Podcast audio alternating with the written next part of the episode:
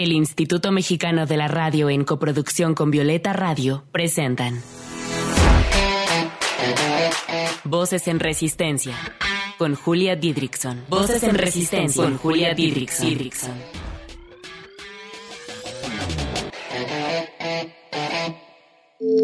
Voces en Resistencia. Un espacio para compartir la lucha de las mujeres que de diversas maneras han transformado este mundo en un lugar más libre para nosotras. Bienvenidas al episodio más esperado por su servidora en la historia de Voces en Resistencia. Hoy está con nosotras una de mis máximas, máximas ídolas. Démosle la bienvenida a la pionera del arte feminista en México, Mónica Mayer, para hablar de su último libro, Intimidades o no, Arte, Vida y Feminismo, y también aprovechando la oportunidad para que nos cuente algunas reflexiones sobre el movimiento feminista contemporáneo. Mónica, ¿cómo estás? Ay, pues muy contenta y muy emocionada de estar aquí. Muchas gracias. No, para mí es un enorme placer tenerte en Voces en Resistencia. De verdad que esperaba con ansias este día. Ustedes quédense con nosotras esta media hora que estará llena de resistencia desde el arte feminista. Comenzamos. Voces en Resistencia. Mónica Mayer nació en la Ciudad de México en el año de 1954. Estudió artes visuales en la Escuela Nacional de Artes Plásticas de la UNAM y obtuvo una maestría en Sociología del Arte en Goddard College. Su obra gráfica, sus dibujos y sus performances se presentan desde los 70 en un montón de lugares, tanto nacionales como internacionales. Pero Mónica Mayer también es escritora. Ella ha escrito desde siempre. Y justamente por eso empezaremos esta entrevista hablando de su último libro, Intimidades o no, Arte, Vida y Feminismo. Mónica, primero decirte que disfruté leer las anécdotas de tu vida, tus procesos creativos. Me reí muchísimo leyendo los premios Polvo de Gallina Negra, que si adquieren el libro también se van a reír un montón. Y en fin, aprendí muchísimo más del feminismo y del arte feminista. Así que gracias, gracias por compartir tus intimidades y otras cosas no tan íntimas. Ahora, tu libro es una síntesis de toda tu obra escrita, que es un chingo. ¿Qué significa lo escrito para ti? ¿De dónde nace esa pasión por escribir y por qué fue hasta ahora que decidiste reunir y publicar tus textos? Pues escribo desde niña, escribía yo diarios, lo que es más, mi, mi imagen de niña es arriba de un árbol escribiendo. No me preguntes por qué arriba de un árbol, pero ahí estaba yo escribiendo. Entonces he escrito diarios toda la vida. Desde la secundaria escribía yo en el periódico, etcétera. Yo en algún momento creí que iba a ser escritora pero la escritura realmente ha sido una práctica que ha invadido toda mi vida, porque he escrito de esa manera íntima, he escrito cartas, escribí 20 años para el periódico, conferencias, tengo varios libros de, de hecho de distintos tipos y mucha de mi obra tiene textos, entonces es algo que está así como perfectamente integrado. Es mi manera de pensar, mi manera de aclarar mis ideas, mi manera de saber lo que yo pienso, porque a veces no sé lo que pienso hasta que me pongo a escribir y ya con los dedos a la máquina, ahora ya, hace muchos es en máquina de escribir o computadora, pero a la hora de hacer ese ejercicio entiendo lo que pienso. Oye, ¿y, ¿y cuándo fue que dijiste, ahora sí, todos mis textos, porque sí, has publicado textos desde siempre, pero ¿cómo fue este proceso de decir, ahora lo recopilo todo con ayuda, ¿no? Porque fue un trabajo en conjunto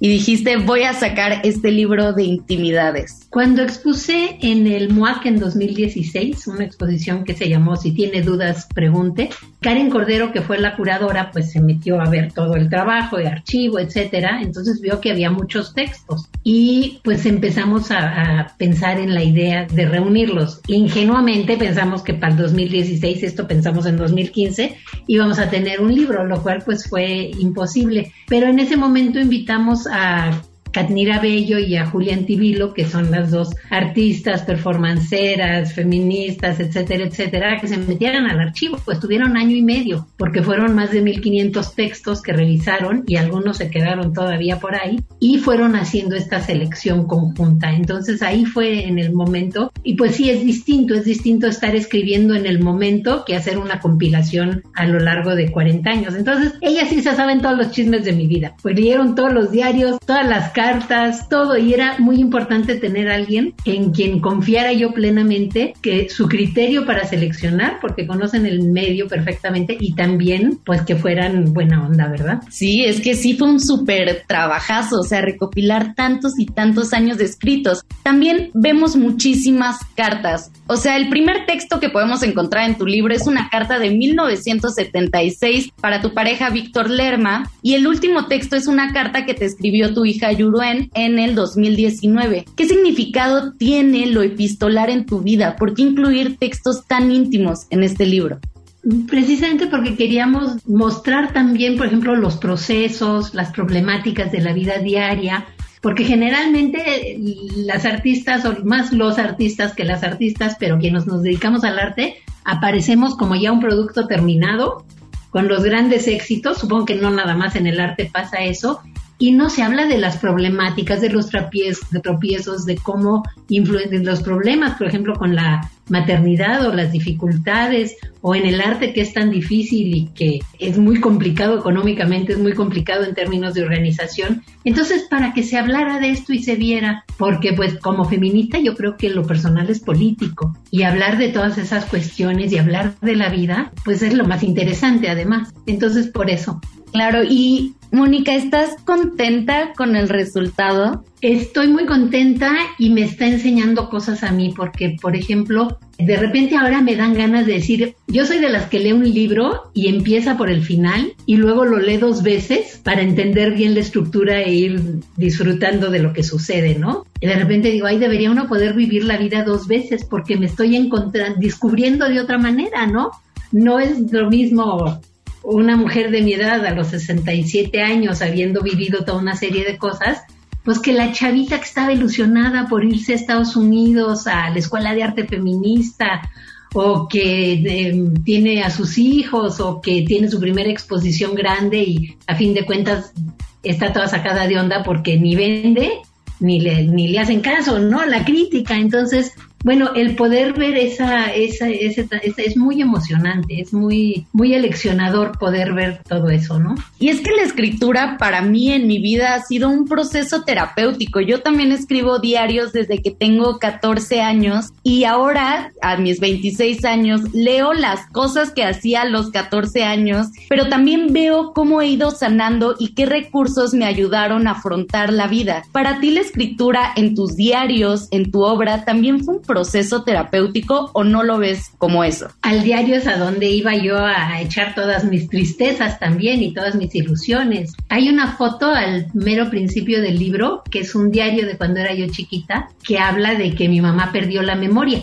Entonces tenía una serie de enfermedades. Mi mamá pierde la memoria y entonces ahí estoy yo describiendo que ando en el jardín juntando caracoles y no sé qué porque estoy muy triste. Y mi hermano me dice algo así terrible como tu mamá perdió la memoria y no sabe ni quién eres. Entonces, bueno, pues un poco a manera de prevenir y porque tengo muy mala memoria, escribir es además una manera aparte de ser terapéutico y sacar las tristezas o, desarrollar los proyectos, porque también ahí se desarrollaban, era este no perder la memoria, este saber de qué, se, de qué es lo que pasa a lo largo de la vida. Y yo creo que en ese sentido, pues siempre he tenido como una conciencia de archivo y de querer guardar las historias y para mí eso es fundamental, no nada más con mi historia propia, sino de lo que más ando promoviendo siempre es que todas tenemos que guardar nuestras historias, que todas nuestras historias son importantes. Entonces, pues yo sí lo recomiendo ampliamente eso de, de escribir, porque sí, luego te ves de otra manera, ¿no? Me encanta en mis diarios de chiquita que todos los días dice, hoy me levanté y desayuné. Y digo yo, qué niña más afortunada. Todos los días me levantaba y desayunaba. Y eso era importante para mí, ¿no? Entonces, bueno, ir, ir detectando todos esos pequeños aspectos de la cotidianidad eh, me parecen fundamentales en nuestras vidas y en construir nuestras historias como mujeres. Sí, así es, todas las historias de nuestras vidas importan y qué bonito es releer nuestras historias y volver a vivirlas de alguna manera. Vamos con la primera canción del día, escogida como siempre por nuestra invitada de la semana. Degusten esto que se llama Fight Black de la cantautora estadounidense Holly Near. Regresamos. Estás escuchando Voces en Resistencia. Voces que resisten también desde la música.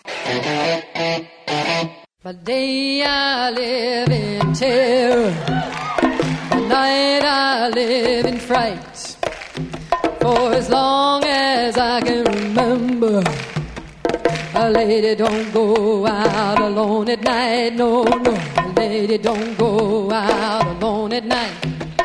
But I don't accept the verdict.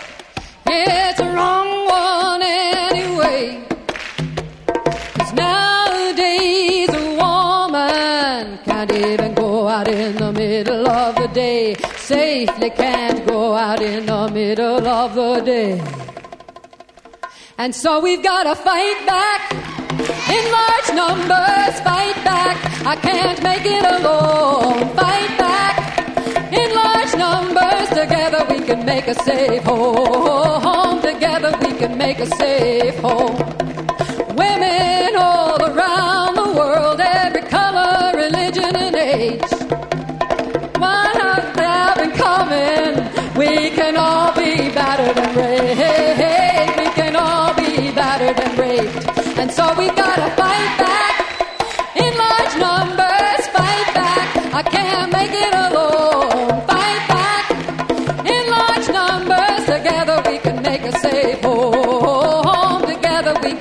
safe home.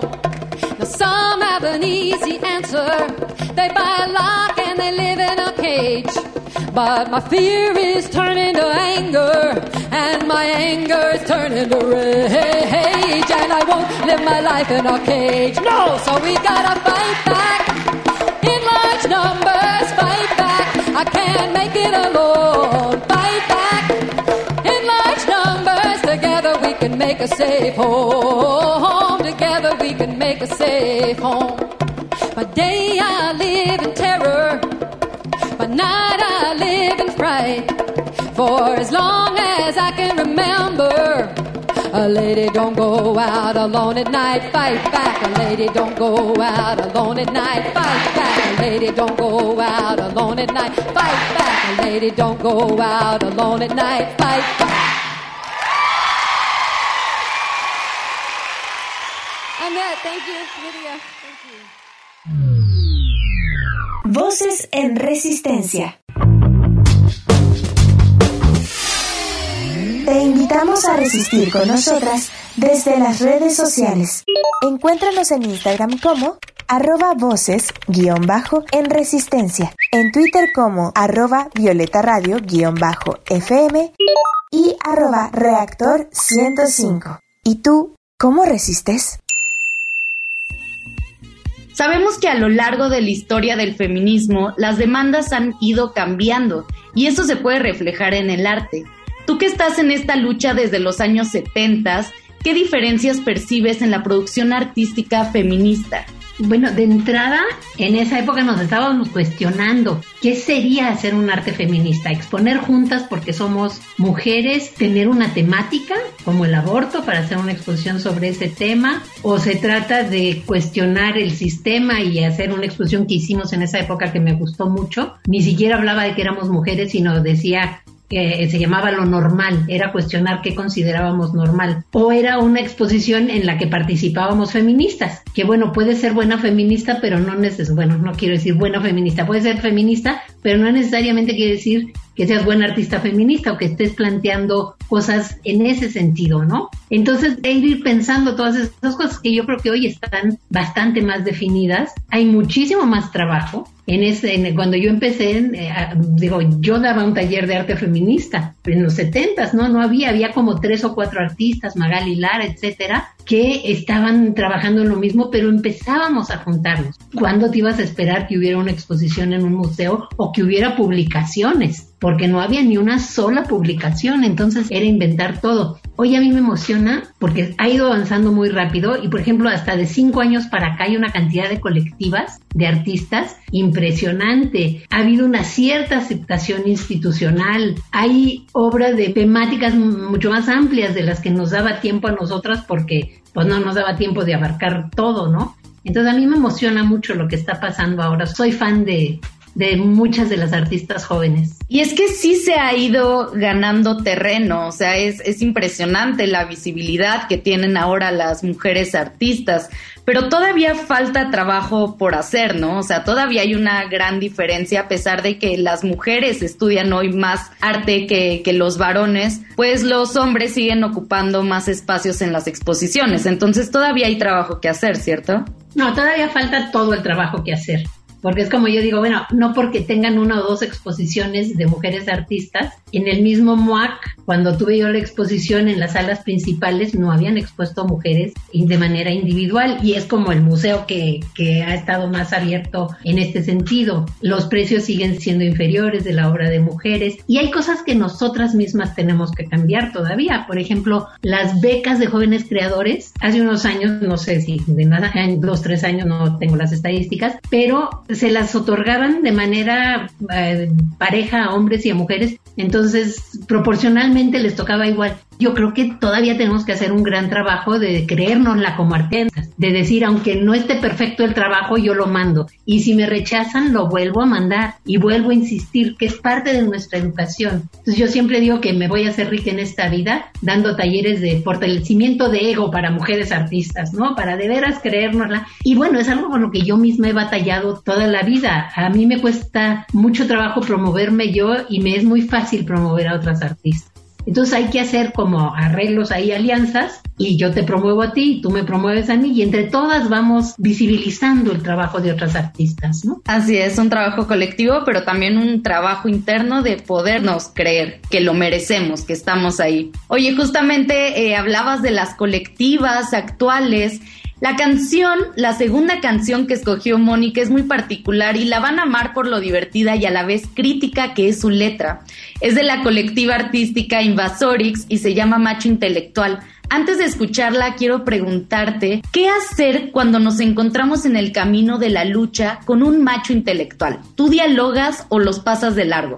Depende, hay algunos que de plano paso de largo, de largo, pero toda mi vida sí ha sido como plantear que el feminismo es una cuestión de educación y tenemos que educarnos y autoeducarnos tanto hombres como mujeres. Y como he tenido la fortuna de tener hombres en mi familia quienes están muy cercanos, sí me he dado a la labor de hablar, de dialogar, a veces con más éxito, a veces con menos éxito, a veces me da flojera, pero yo sí, sí planteo, incluso en mis talleres, generalmente son abiertos a hombres y a mujeres, algunos espacios solo para mujeres, pero creo que quienes queremos, porque las que no quieren hacerlo tampoco es obligación y no lo hago por obligación, yo creo que es una estrategia que a mí me interesa seguir, el diálogo principalmente con mujeres, pero también con los hombres que estén interesados y, con cualquier persona, ¿no? Sí, yo comparto. En mi experiencia ha habido momentos en mi vida donde me gusta más compartir espacio con varones, otros donde me alejo, pero también me parece algo estratégico para este movimiento, eh, pues continuar la charla también con ellos. Pero bueno, pues vamos a escuchar esta canción que se llama Macho Intelectual de Invasorix. Estás escuchando Voces en Resistencia. Voces que resisten también desde la música. Estudié con un macho, macho man, era un maestro muy popular. Él era un macho intelectual, él era un macho intelectual. Impresionaba con su subjetividad y todo el mundo lo quería escuchar. No te hagas güey, no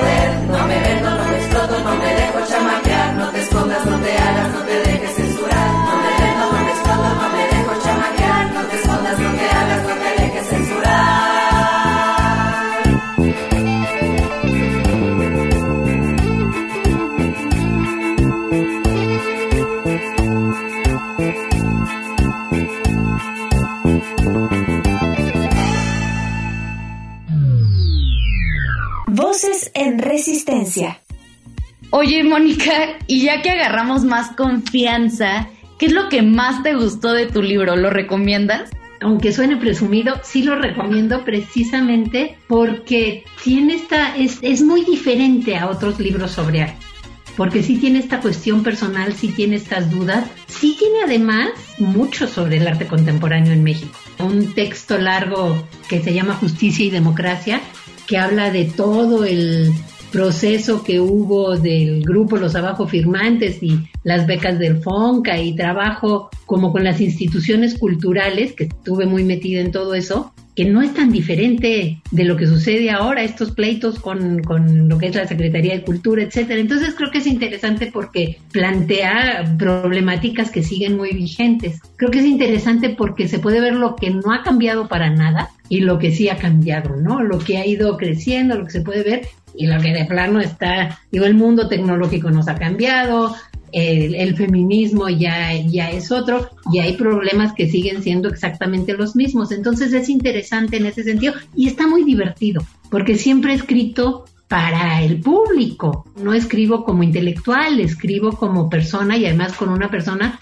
cuyo interés en el público es fundamental tanto en mi trabajo como, que escribo, ¿no? Entonces procuro que sea muy divertido y creo que sí lo, creo que sí lo logré. Hay, hay pasajes muy divertidos. Hay un texto que me encanta que es el de El arte como un marido aburrido e infiel, que me, me divierte. Es mi favorito, es mi texto favorito, es muy divertido. Sí, es, perdón, perdón por interrumpirte, Mónica, es que justo yo lo leía y me reía y también los premios Polvo de Gallina, o sea, es un libro, a pesar de que es muy largo, porque es un libro eh, pesado, es muy fácil de leer y es muy divertido y justamente si te gusta el arte feminista, si estás aquí es un libro que tienes que leer porque también redacta un poco de la historia. Súper recomendado para todos los que nos escuchan. Y tiene también, que es algo que a mí me interesa mucho, la gran diversidad de textos porque están las cartas, están los diarios, están los bocetos de obra, están los artículos de periódico, están los textos para performance, están los artículos de periódico que no son realmente artículos de periódico, sino obras de arte que salieron en el periódico.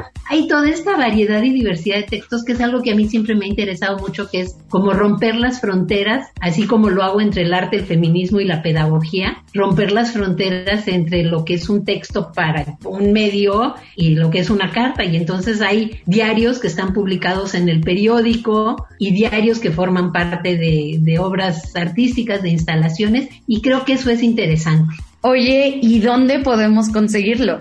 El libro lo pueden pedir al correo electrónico intimidades o no arroba gmail.com y ahí se los mandamos. Está en la librería Exit, está en Michoacán en la librería El Traspatio y hay versión papel y también hay versión eh, digital. Entonces pueden buscarlo en distintas plataformas, entre otras está en Amazon y ya casi se acaba, lo cual es muy sorprendente porque es una, es una edición independiente y ya que se, se patrocinó además con, con, una campaña para reunir fondos a través de Kickstarter, entonces eso estuvo maravilloso que tuvimos el apoyo, pero ya casi nos echamos esta edición, entonces tendremos que pensar en, en otra.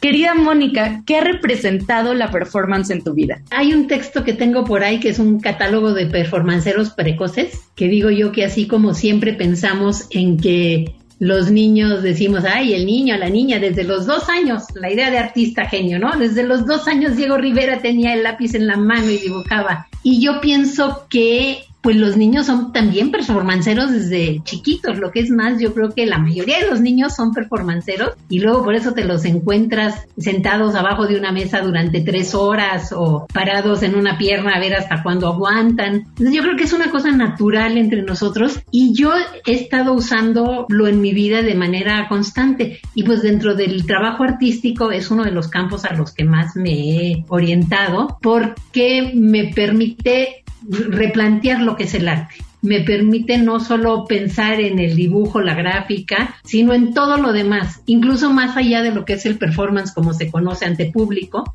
sino intervenciones sociales, obras que siguen creciendo a lo largo de los años. El enfrentarme al performance y al arte conceptual, que la primera vez que lo hice he de haber tenido como tu edad, y leí un libro de Úrsula Meyer que se llama Conceptual Art, y lloraba yo de coraje. Lloraba de coraje porque todo lo que yo había pensado que era no era. ¿no? Podía ser una bola de otras cosas. Entonces, entre, ay, pero ¿cómo viví engañada todos estos años? Me cambió ese libro. Entonces, para mí es, es, esta apertura a que el arte puede ser lo que querramos. Y después, cuando estudié con Susan Lacey en Los Ángeles, en la Escuela de Arte Feminista, que con ella es con la que trabajo, me dijo algo que marcó mi vida, que el arte tiene que ser lo que nosotras necesitamos que sea. No es seguir estos otros parámetros, sino lo que necesitamos. Entonces, si tu trabajo es organizar una mesa redonda y lo quieres considerar arte, eso es. Si es hacer una intervención en la calle, eso es. Entonces, eso me parece a mí fundamental, ¿no? A mí por eso me encanta la performance, porque juega con el límite del arte, te hace replanteártelo. Me encanta esta frase, el arte tiene que ser lo que necesitamos que sea.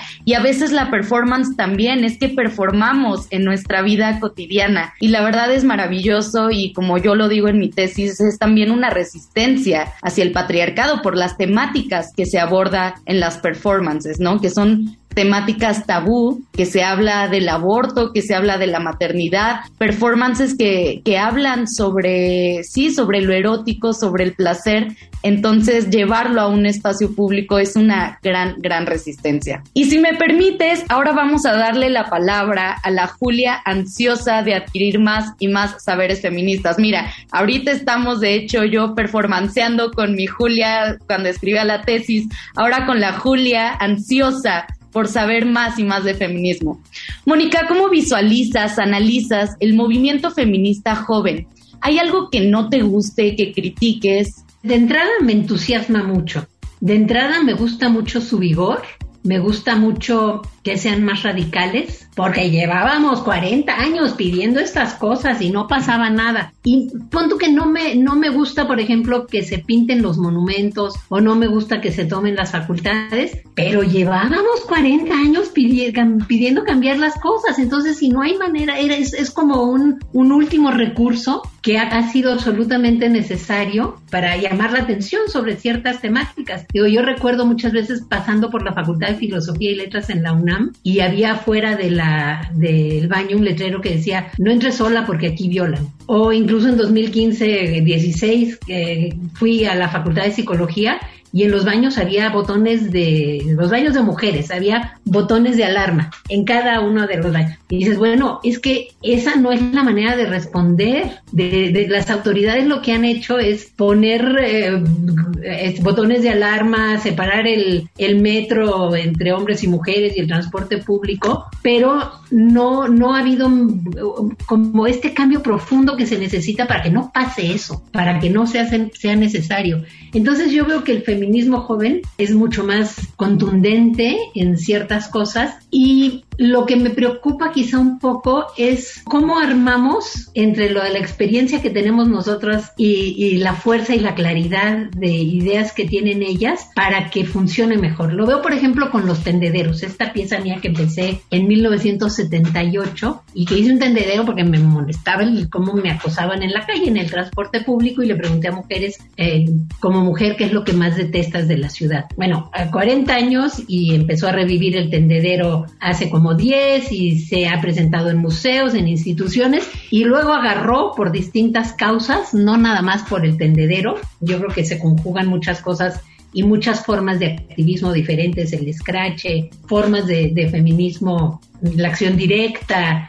ese tipo de cuestiones salen los tendederos de denuncia. Entonces, por ejemplo, yo veo que están los tendederos de denuncia. En muchos, la agresión hacia las chavas que lo organizan les va muy mal. Hay amenazas, las corren, etcétera, etcétera, ¿no? Cuando las instituciones se ponen muy, muy rejegas. En algunos logran hacer algunos cambios. Entonces, digo yo, bueno, mi tendedero, por ejemplo, no tiene denuncia directa porque mi idea era contar la narrativa de algo que sucede, porque además pues eh, eh, estaba yo hablando con mujeres en la calle, entonces si pones mujeres en la calle no tiene sentido hacer una denuncia directa como en estos, que se están haciendo en universidades y que también tienen que ver con el Me Too y con todo esto, ¿no? Entonces, por ejemplo, ahorita estoy como tratando de pensar en formas de que lo que yo tengo de experiencia también sirva para que uno no acosen a las chavas y no las agredan cuando hacen estos tendederos. Y otro, que el material que reúnen realmente sirva para que las instituciones cambien las cosas. Alguien que estuvo en un, en un tendedero que hice en Tuxtla me estaba platicando que eh, están haciendo ahorita en la, en la universidad, en una de las universidades, retomando lo de los tendederos de denuncia para cambiar los protocolos dentro de la universidad para que respondan a lo que las chavas están denunciando. Entonces digo yo, bueno,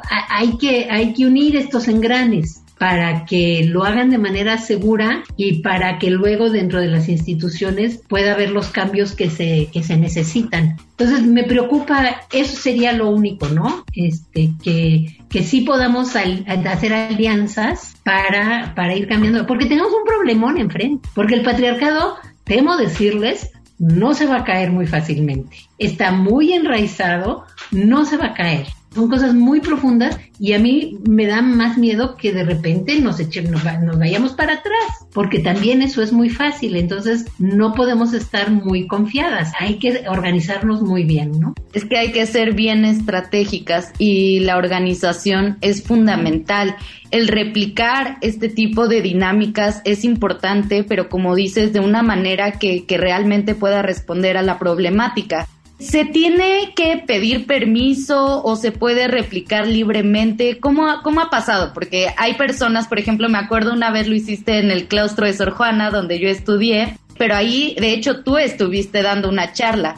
O sea, ¿se puede replicar así con libertad o cómo ha funcionado? Mira, hay algunos que me los piden a mí y entonces voy y doy un taller trabajo con cada eh, comunidad, porque al principio no sabía yo cómo hacerlos, he ido aprendiendo. Entonces decía yo, por ejemplo, hice uno en la Ibero en 2009, 10, algo así, y no sabía yo, no tenía idea. Entonces dije, bueno, que pongan la pregunta como mujer, ¿cuáles son las ventajas y las desventajas de ser hombre o de ser mujer? Pero no me fui a hablar con las chavas. Entonces fue chistoso, interesante, pero no, no, no era el arraigo que hubiera tenido cuando la pregunta de la comunidad tiene que ver con algo que realmente les preocupa. Ya para 2015 entendí cómo se hacía esto y empecé desde entonces a trabajar a cada lugar que me lo piden con artistas y activistas. Y entonces yo nada más comparto lo que sé, la experiencia que tengo, definen de manera colectiva se definen las prioridades y se define cómo plantearlo. Por ejemplo, en Sinaloa, yo en la Ciudad de México puedo decir este, cuándo fue la última vez que te acosaron. Y ellas me decían no, mejor ponemos cuando te han maltratado porque es algo que se va a entender mejor. Entonces, en cada lugar y en cada país, en México que se ha hecho, es así. Pero también hay veces que me escriben, un grupo de chavas en Puebla que quieren hacerlo, artistas. Órale, si necesitan, yo las asesoro. Y hacemos, eh, nos, nos reunimos a distancia o nos reunimos en persona y yo las asesoro y ustedes lo hacen como quieran y me mandan documentación. Hay veces que nomás me entero que se hizo. Entonces, a mí, yo soy feliz, no hay, no hay mejor cumplido que una obra artística haga lo que se le pega la gana y se vaya y sirva como metodología. Y lo están usando como metodología pedagógica como pieza artística y como activismo. Entonces, para mí esto, eso es, eso es maravilloso. Yo creo que es la pieza artística en México que más se ha replicado. O sea, no, no puedo pensar en otra, ¿no? Debido a la importancia, a nuestro contexto, que es una obra que efectivamente puede, puede cambiar algo de este contexto. Oye, y esto seguro te lo han preguntado. Eh, yo soy muy curiosa, por eso te lo pregunto. Si te identificas con alguna rama del feminismo. Pues yo siempre digo que soy más bien como feminista silvestre, porque he ido creciendo, eh, he leído de todo, pero para mí más bien es pensar lo que es el feminismo para mí. Quizá muy, soy muy setentera en ese sentido. Yo no soy de seguir eh, identificarme con, con teorías o con grupos, porque invariablemente hay algo que no me gusta de esos y algo que me gusta de los otros. Entonces soy feminista silvestre, soy feminista además hecha en la práctica, que es distinto a nada más estar como con un grupo. Como que la, la banda con la que me identifico es como mi tribu, mi manada, como se dice ahora. Más que como pensar en el feminismo radical o el feminismo no sé qué. Evidentemente el rollo interseccional es algo que me interesa mucho, pues porque en México ya, ya estábamos en esas desde hace 40 años, porque no puedes ser feminista en México si no eres interseccional, porque la cuestión de raza, de clase, de todas estas otras cosas nos atraviesa completamente. Entonces, bueno, pues sí hay algunas con los que me identifico más, pero pues no he leído la teoría, pues no, no sé lo que escribieron en los 90 desde, desde que define lo que ahora es el feminismo interseccional, pero sí me acuerdo de los pleitos que teníamos aquí con las feministas de Estados Unidos, los pleitos que tenían las feministas negras y las chicanas, y cómo los íbamos resolviendo, porque además los íbamos resolviendo y los íbamos hablando. Y entonces, pues hay un feminismo interseccional, porque dieron la batalla las feministas de otros lugares y dijeron, es que no nada más es este feminismo blanco, ¿no? Entonces, bueno, pues yo soy feminista silvestre y, creo más en plantear lo que yo necesito como feminista, que me permite tener el respeto a lo que plantean otras feministas, ¿no? Claro, es que me, me, me interesaba mucho tu respuesta y además me gusta mucho tu respuesta debido a que yo como mujer que trabaja con mujeres muy jóvenes, ¿no? De 12, 13 años, que constantemente estoy platicando con ellas, se acercan a mí y me dicen, es que me siento mal por no pertenecer a una rama, ¿no? Porque hay algunas ramas del feminismo que te dicen que no eres feminista si no eh, luchas por tales o cuales razones.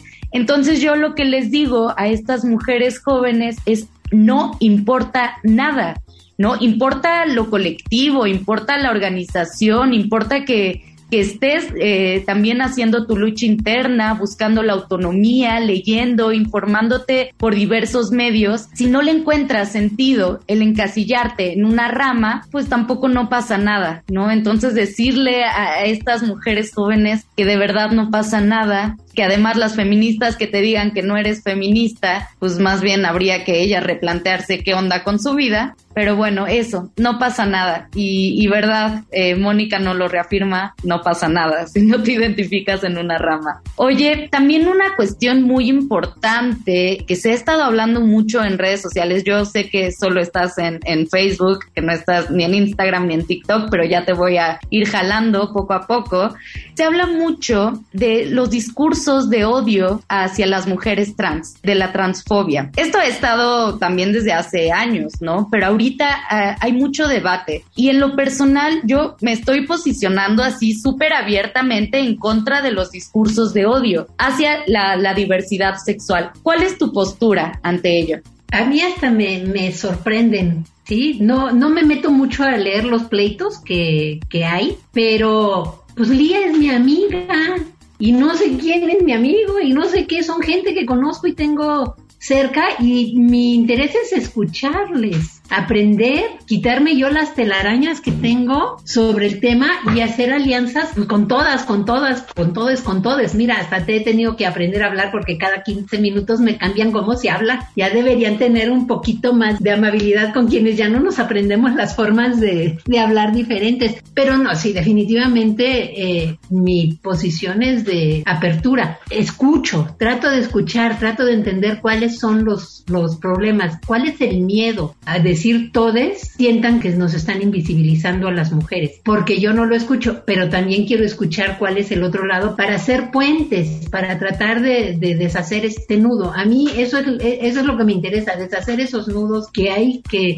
a veces vienen de cosas que son ciertas y hay que ver por qué están causando ese problema, que no es el problema de las personas trans, son otros problemas que están sucediendo ahí. Entonces sí, es, es muy complicado. Siempre ha habido muy fuertes en el feminismo, siempre los ha habido y será cosa de ir abriéndonos e ir creciendo, pero sí, para mí es como inconcebible que haya más discursos de odio. Te puedo entender que digas tú, no estoy de acuerdo, de un lado del otro lado y del lado que sea. Te entiendo, no entiendo tu punto de vista, estoy en desacuerdo, pero hablemos de manera de manera decente y no con odio y no con claro el chiste es ver cómo podemos dialogar a pesar de nuestras diferencias para no retroceder para no quitar eh, el objetivo del feminismo para no ir para atrás en torno a, a no luchar ya por la liberación de nuestras opresiones. Yo creo que también quizá porque no me he metido a ver, pero creo que se pone el reflector en si nos estamos peleando las mujeres. Eso siempre ha habido. Entonces esa es una narrativa que yo no quisiera continuar porque yo creo que también hay que ver todo en lo que sí eh, nos reunimos, todo en lo que sí a pesar de diferencias trabajamos juntas, porque mi experiencia del feminismo es muy amable, es muy amable, es muy cálida, es muy cariñosa. Entonces no sé hasta dónde hay una narrativa ahí como para tratar de ver y a lo mejor son algunas que andan peleadas, siempre ha habido y siempre habrá. Sí, sí, sí, yo en, en, lo particular no centro por ahora en, en estar eh, rivalizando con otras feministas, ¿no? Escucho, me, me parece muy importante el diálogo de, de, ambas partes, pero también me parece importante yo como, pues, como figura pública que ando en la radio, que ando en TikTok y en redes sociales, posicionarme en contra de los discursos de odio, ¿no? Y también poder luchar en contra de ellos, pero pues sí, no, no centrarme en una rivalidad entre feministas, que es también pues algo, me parece algo patriarcal. Como sabrás, porque sé que escuchas voces en resistencia, pues este programa trata de las resistencias de las mujeres. Y yo quiero preguntarte, es, es, es muy importante para mí lo que vayas a responder, así que no me rompas el corazón. ¿Qué opinas del concepto de resistencia? ¿Tiene algún significado la resistencia en tu vida? Fíjate que sí, en efecto escucho. Yo creo que me los he echado todos. Soy fan del podcast y me gusta mucho precisamente porque escuchas muchas voces y hablas con muchas personas y esa diversidad es lo que me parece fundamental. Y me quedé pensando el otro día, decía yo, ay, a ver si no me preguntan yo cómo resisto y qué es la resistencia para mí. Y bueno, me hice como, pensaba yo en muchas cosas y pensaba, es que mi idea de la resistencia es como la resistencia francesa, que por un lado era heroica y por otro lado estaba totalmente, pues tenía que hacer todo a escondidas. Entonces, en ese sentido, cuando pienso en la resistencia así, me cuesta trabajo sentir que yo estoy resistiendo porque mi, mi, lucha ha sido muy abierta y muy confrontativa en lo personal, con mi familia, con lo que he trabajado, con el medio artístico. Entonces quizá como buena setentera siento la resistencia como a la defensiva, pero también es como esa lucha en donde quizá más me identificaría es la resistencia que tengo yo misma hacia mis telarañas, que creo que es mi lucha más, más fuerte como feminista, ¿no? Es ese cuestionamiento personal, diario, de, de, entender hasta dónde estoy educada como mujer y por ende hay ciertas cosas que me cuestan trabajo y eso es muy difícil de cambiar. Y yo creo que para mí la resistencia es en, en ese sentido. Lo otro es como más lucha hacia afuera, que es consecuencia, pero esto que es resistencia, que es cómo me lo voy quitando y donde más te diría yo que practico la, resistencia, es en estas telarañas. Siempre me reía yo porque llegábamos a la casa Víctor y yo, que llevamos, pues te digo, desde 75 juntos, y Víctor se ponía a trabajar y yo me ponía a limpiar la casa. Y él mismo me decía, pues ponte a trabajar, ¿para qué limpias la casa? Me decía yo, oigo este comercial en mi cabeza de cuando era niña, tú eres tu casa. Entonces, o cuando mi papá se enfermó, que ya falleció, pero tuvo demencia senil, entonces, pues ¿quién fue la predo? Tengo puro hermano, hermanastro y hermanustro. ¿Y quién es la que estaba ahí luego, luego? Pues yo. Hasta que un día puse en el Facebook las autoviolencias que uno ejerce, ¿no? Y entonces ya um, mi hermano Antonio, que ya falleció, muy, muy, me dice, ¿qué hago, manita? Porque él andaba ahí en la lucha feminista con mi mamá y conmigo desde los setentas, repartiendo volantes y todo, todo, ¿no? Pero yo, ¿cómo puedo esperar que él tenga otra postura o que él se hubiera dado cuenta si yo no me había dado cuenta?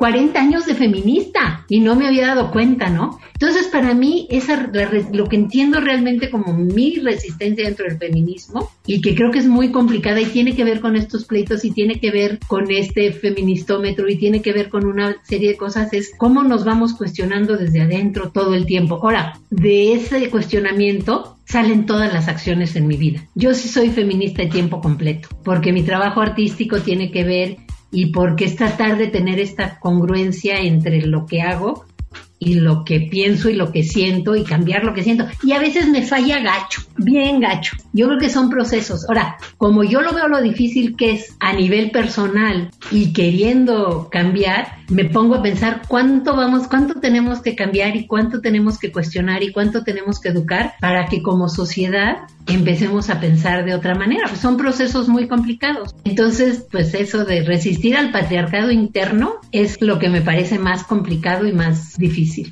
Me encanta porque eh, abre mucho a la reflexión esto que dices y además sí hemos eh, en este programa hablado sobre la resistencia desde la gastronomía, la resistencia desde el cabello, la resistencia desde la identidad trans etcétera. Pero claro, la resistencia también está con la misoginia interna que a veces podemos tener o con el, el, machismo que a veces también podemos tener ahí en nuestra cabeza. Entonces la resistencia desde el interior, me encanta.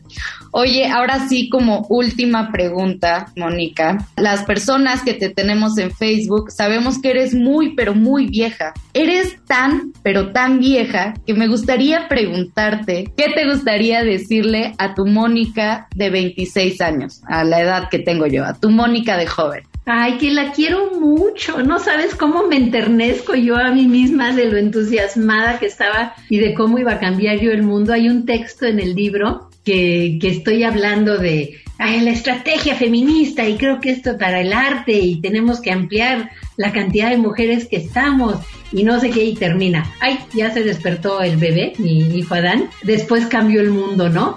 Entonces yo leo, yo, leo eso y digo que me conmueve, ¿no? Que tenía yo esa claridad y me abrazaría, porque creo que de repente también pues viene del dolor todo, todo esto viene de luchar en contra de muchas cosas y me abrazaría como me abrazaron muchas amigas y que quizá a mí me ha tomado más tiempo. He tenido que ser tan pero tan vieja que me puedo abrazar a mí misma y puedo tener como un poquito más de no ser tan estricta y tan dura y tan crítica, ¿no? Entonces me diría, no seas tan crítica con, contigo mismo. Vas a aprender a dejar de ser tan crítica, pero te va a tomar muchos años, ¿no? Oye, yo quiero llegar a ser tan pero tan vieja como tú y decirle también a mi Julia de mi edad que la quiero. Eso es algo importante, ¿no? Y ver que ha luchado y que tiene toda la energía y también quiero llegar a ser vieja con mucha energía, tal vez ya no este corporal, pero sí de pensamiento. Y Mónica, yo te agradezco infinitamente. Muchísimas gracias por esta charla tan deliciosa. Yo aprecio mucho tu conocimiento, tu aporte al movimiento artístico, al movimiento feminista y hoy agradezco mucho el tiempo que nos diste. No, al contrario, muchas gracias a ti. Para mí es un honor estar con las más jóvenes que están tomando la estafeta, pero muy bien. Gracias, Mónica. Te mando un abrazo grande y a ustedes que se quedaron hasta acá, muchas gracias por escucharnos. Recuerden eh, que, que, el libro se está acabando, que esperemos que haya una segunda edición, pero pueden adquirirlo en intimidades o no gmail.com. También les mando un abrazo a ustedes. Gracias a Lucía Bernal por el gran equipo que hacemos para llevar esto a cabo, este proyecto que tanto amo. Y gracias a las artistas feministas por resistir desde la creatividad y la lucha. Yo soy Julia Didrickson y les mando un abrazo grande a todas. Resistamos juntas. Desde la creatividad, la lucha, la sororidad y la ternura. Esto fue Voces en Resistencia. Hasta la próxima. Voces en Resistencia fue una coproducción de Violeta Radio y el Instituto Mexicano de la Radio. Voces en Resistencia.